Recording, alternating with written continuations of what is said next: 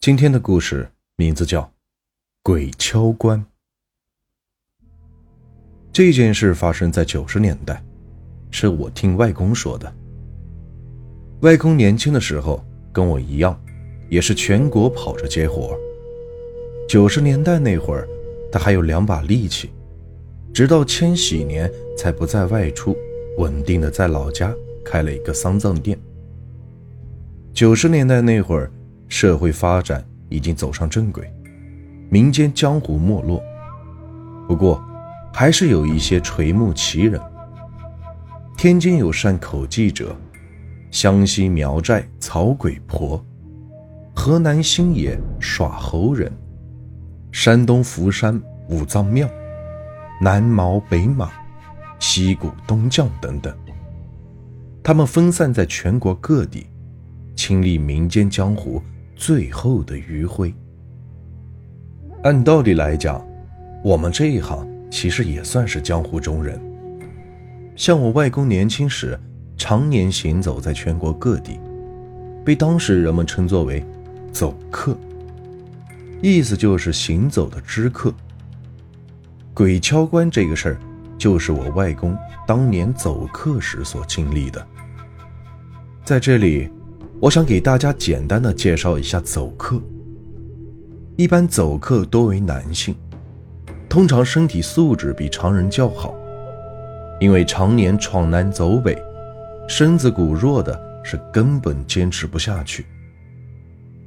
走客还需要对望闻问切要有一定的了解，这是走客吃饭的根本。中医看的是病，而走客看的是风俗。说回正题，鬼敲棺这件事发生在长三角地区。这活是我外公他朋友介绍的，其实也算不上什么朋友，说白了就是个中间商。他把这活介绍给我外公，我外公办妥后，跟事主结完钱分他一点。这种中间商朋友我也有很多，谈不上多有交情。都是为了混口饭吃。他们这种中间商，在古时候被走客称作为“听丧耳”。在以前走客多的时候，他们这也是一种职业。谁家人不行了，哪里死人了，他们是最清楚。跟走客是共生的关系，没有他们，走客的业务也将会减少很多。现在。走客是基本没有了，我应该算是最后一代。听丧耳从我这一代开始也不常见了，要么就是把听丧耳当做一个副业，有活了就打电话通知你，办完事儿你把他的那一份钱给他转过去。现在基本就是这种情况。话说我外公接了那个活后，一个人就去了当地。在当地县城下车，一路是望闻问切。等到了事主那个村子后，当地的习俗他也差不多已经了解全了。至于剩下一些细节方面的问题，等到了村子问问村里的长辈就行。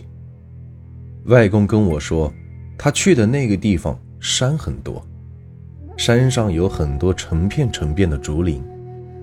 当地人好像是以种笋、挖笋为生，日子还算富裕。据外公说，他在那儿的几天基本上是餐餐有肉。找到事主家后，外公告诉他自己是某某某介绍过来的。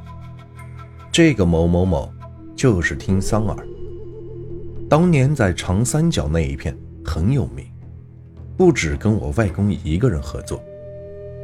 外公退休后，我还跟他打过几次交道，人还是挺靠谱的。后面，事主打了个电话，确认外公的身份后，就请他到屋里详谈。进去后，事主给外公简单的说明了一下情况：这个死者是他的父亲，上个星期去山上挖笋的时候，不小心摔倒了。因为年纪比较大，再加上刚下过雨，湿气重，送到医院，没几天就走了。这个丧礼不算难办，虽然死者是意外死亡，但也并不是恨死。只要规矩到位，是不会有什么事儿的。了解完情况后，外公就开始给死者净身穿寿衣。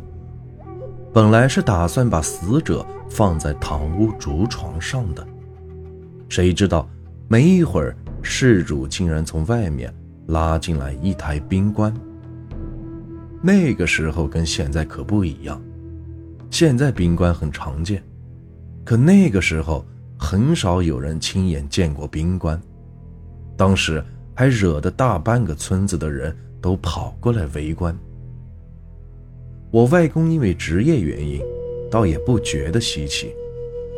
他之前给有钱人家办白事的时候，停灵的家里用的就是冰棺，而且样式还五花八门，有的甚至连现代人都没有见过。晚上的时候，事主的家里来了一拨人，这一拨人是事主从外边请过来的歌舞队，男男女女。加在一起得有十几号人。他们这一行人从一辆小货车上下来，下来后就开始摆台。等台子摆好后，又是吹又是跳的，好不热闹。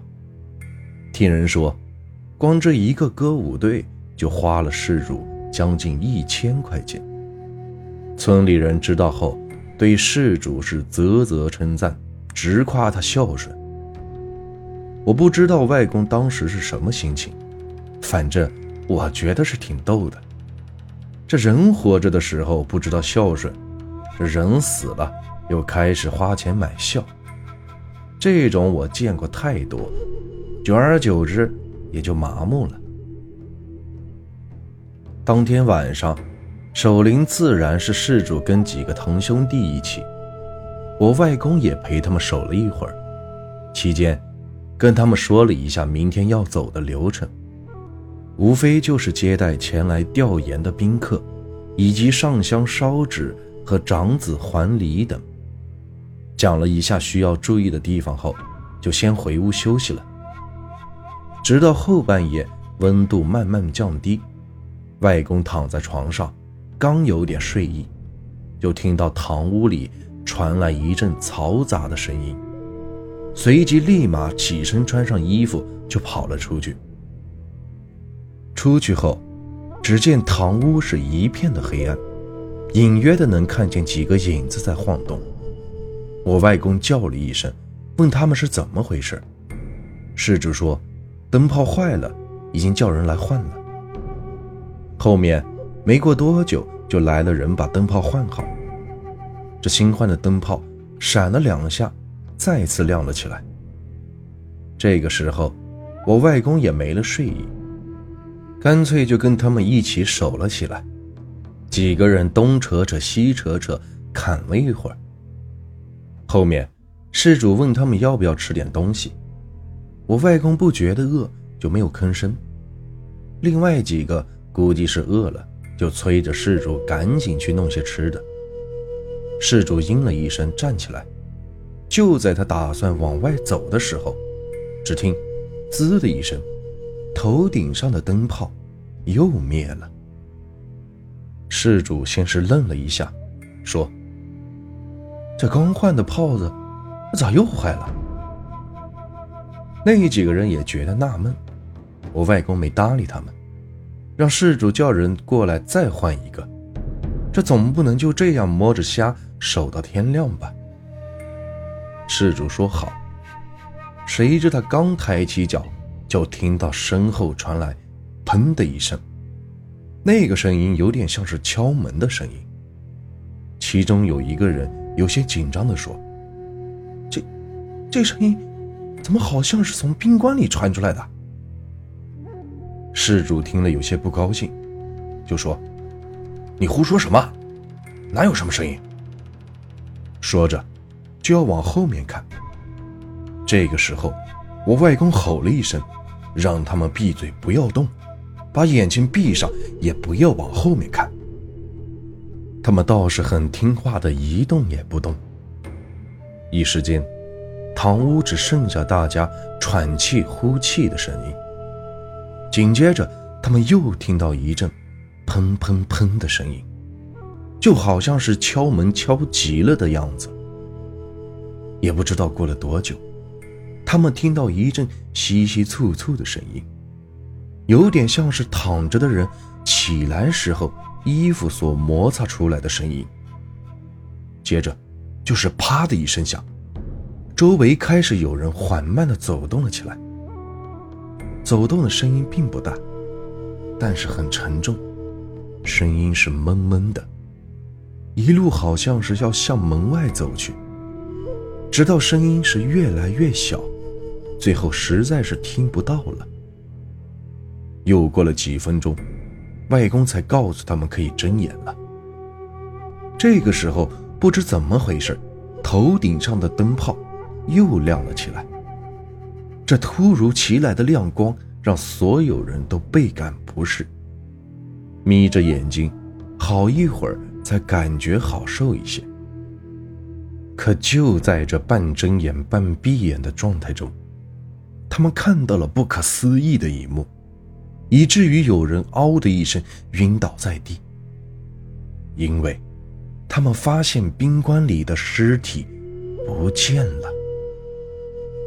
晕倒在地的那人就是事主，他看到了冰棺空了后，一时没缓过来，居然吓晕了过去。外公怕他有个好歹，就过去看了看，翻开事主的眼皮，发现没有大碍，就掐着他的耳垂。给他顾了顾魂。等事主醒过来后，喘着粗气问外公：“刚才发生了什么事？他爹的尸体怎么不见了？”外公只是告诉他：“这是鬼敲棺。”其他的什么都没有说。可能很多人不明白这鬼敲棺是什么意思，但大家一定听过鬼敲门。鬼敲门一般是因为阴气过重，让屋里的人产生门外有人敲门，或者是有人叫门的幻听。可打开门，门外什么都没有。这种情况在九十年代的北方农村是比较常见。只要是你开门，或者是应了话，那么当事人就会大病一场。这种就属于冲了阴气。这鬼敲棺也差不多，不过有两种，一种跟鬼敲门类似，还有一种，通常是死者入殓的时候，因为一时疏忽，让动物跑进了棺材里。动物在里边一动，就会发出砰砰的敲棺声。这种也属于犯了冲，不过冲的是生气。很容易造成死者起尸，这也是守灵为什么不让动物接近棺材的原因之一。事主没有刨根问底，他也知道我外公不说是因为怕吓着他，只好问现在该怎么办。外公让他召集村里的人一起去找，最好能在天亮之前把死者找到，不然。以后可就麻烦了。现在这种情况，看来死者很可能就是起了尸。如果及时把死者找到火化，倒也没有什么问题。就怕找不到，等个三五年后，死者自己又出来霍霍村里人。之所以强调天亮前要把尸体找到，是因为。